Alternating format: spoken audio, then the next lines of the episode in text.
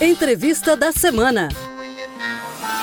Na semana em que celebra o Dia Mundial de Conscientização da Violência contra a Pessoa Idosa, no dia 15 de junho, o Ministério Público de Santa Catarina promove o evento de capacitação online à proteção à pessoa idosa e à implantação da rede PISC, dedicada a qualificar a rede intersetorial de atendimento à pessoa idosa em situação de violência em Santa Catarina. Para falar sobre o evento e o trabalho do Ministério Público de Santa Catarina na defesa da pessoa idosa, eu converso com a promotora de justiça Lianara Dalmut, que é coordenadora adjunto do Centro de Apoio Operacional dos Direitos Humanos e Terceiro Setor do Ministério Público de Santa Catarina. Olá, promotora. Quais os tipos mais comuns de violência contra o idoso? Olá. Primeiramente, é importante a gente registrar o que, que se entende por violência. E trazendo o conceito do próprio Estatuto do Idoso, considera-se como violência contra a pessoa idosa qualquer ação ou omissão praticada em local público ou privado que lhe cause morte, dano ou sofrimento físico ou psicológico. Partindo então dessa conceituação, é importante sim conhecer os tipos de violência para podermos então melhor identificá-los.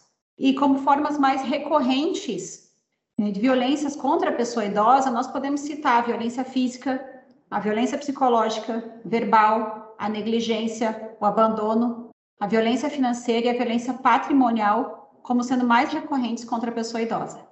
Promotora, e como identificar se uma pessoa idosa está sendo vítima de violência? A violência nem sempre é de fácil percepção. Diversas formas sobre a situação necessitam ser compreendidas para correta detecção, para avaliação e possível intervenção nas situações de violência. Se partimos do nosso protocolo, o PISC, ele traz alguns indicadores para estarmos atentos, a depender do tipo de violência.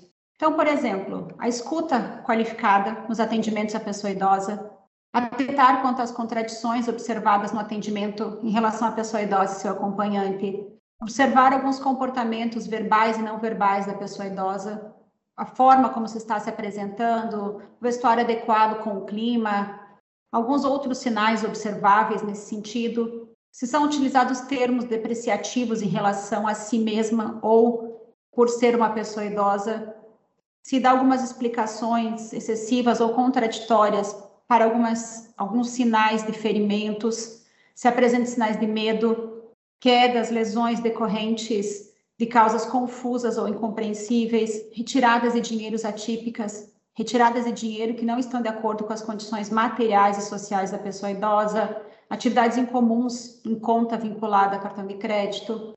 Esses são alguns sinais que nós podemos estar atentos para perceber algum tipo de violência contra essa pessoa. E quem convive com as pessoas idosas vai perceber muitas vezes alguma mudança de comportamento repentino, um isolamento, tristeza, alguns sinais físicos ou agressividade. E esses sinais podem indicar que algo está errado e que algo está acontecendo com essa pessoa idosa.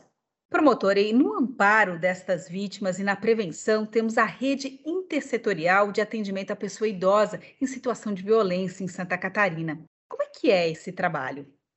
A rede intersetorial de atenção à pessoa idosa em situação de violência de Santa Catarina, chamada Rede PISC, Trazendo o conceito do próprio protocolo, é um sistema unificado de suporte no qual as ações convergem entre si com a finalidade de prestar atendimento integral e humanizado à pessoa idosa em situação de violência.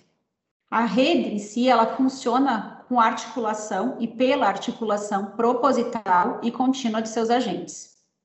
Assim, essa chamada rede de atendimento, ela traduz nas pessoas que representam os serviços adequados no atendimento à pessoa idosa cada um na sua atribuição, trabalhando de forma articulada, organizada, gerando um fluxo para que as pessoas idosas em situação de violência tenham atendimento eficiente, ágil, humanizado e sem revitimização. Na prática, se uma pessoa idosa em situação de violência buscar uma promotoria de justiça, ela será escutada, ela será encaminhada aos órgãos adequados que possam auxiliá-la naquele momento em razão da situação narrada. Por exemplo, se ela tiver algum ferimento, ela será encaminhada à saúde, se ela tiver alguma situação de vulnerabilidade social, ela será encaminhada ao CRAS. E no encaminhamento, o órgão de destino, ou seja, o órgão que recebe essa pessoa, ela já recebe também um formulário que compõem o protocolo e com as informações já prestadas pela pessoa idosa. Isso significa que a pessoa idosa não precisa repetir a sua história de novo em cada órgão que passa, em cada instituição que vá ser atendida.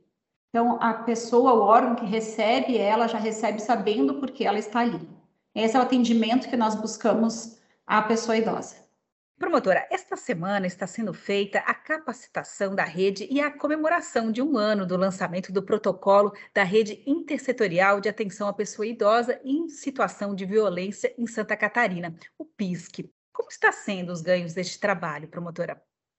Isso. No dia 14, então, de junho, às 10 horas da manhã, será feita uma capacitação, ela será no modo virtual. Ela é mais uma etapa da educação permanente que se busca e tra é trazida pelo próprio protocolo. E com relação ao trabalho que vem sendo feito, já não é a primeira, essa já vem sendo a terceira capacitação. Nós tivemos é, uma por ocasião do lançamento, depois, no mês de outubro do ano passado, tivemos mais uma capacitação, e agora estamos tendo mais uma capacitação. E nós estamos aqui, enquanto centro de apoio, também acompanhando algumas implantações efetivas e formais do protocolo no Estado. Mas ainda que não implantado em muitos locais, o que nós temos visto é que o protocolo vem sendo usado como referência nos atendimentos pelas equipes e serviços, o que demonstra a aceitação e a importância de se conhecer então a violência contra a pessoa idosa e de saber promover os encaminhamentos adequados e corretos na busca de minimizar os danos causados pela violência sofrida e melhorar o atendimento nessa área. Promotora, e para finalizar, podemos ajudar uma pessoa idosa que sofre algum tipo de violência? Em primeiro lugar, o acolhimento e a escuta. Como encaminhamentos para atendimentos e denúncias, é possível que seja feito via Disque 100, nos órgãos locais, Delegacia de Polícia, Ministério Público, junto ao CRAS, ao CREAS, às Secretarias de Saúde, enfim, todas as instituições e órgãos que prestam atendimento podem ser uma porta de entrada para receber a denúncia e promover os encaminhamentos necessários. Assim é que funciona uma rede de atenção, uma rede que busca atendimento humanizado e integral à pessoa idosa. E por fim, nós não podemos esquecer que a prática de violência contra a pessoa idosa caracteriza crime, com penas a depender do tipo de violência praticada. E tão importante quanto buscar a punição do agressor é buscar o atendimento adequado para a vítima, a fim de minimizar os danos e evitar a reiteração dos fatos. Tá certo, então. Muito obrigada pela entrevista. Eu conversei com a promotora de justiça, Lia Nara Dalmot, que é coordenadora adjunta do Centro de Apoio Operacional dos Direitos Humanos e Terceiro Setor do Ministério Público de Santa Catarina. Você ouviu Entrevista da Semana.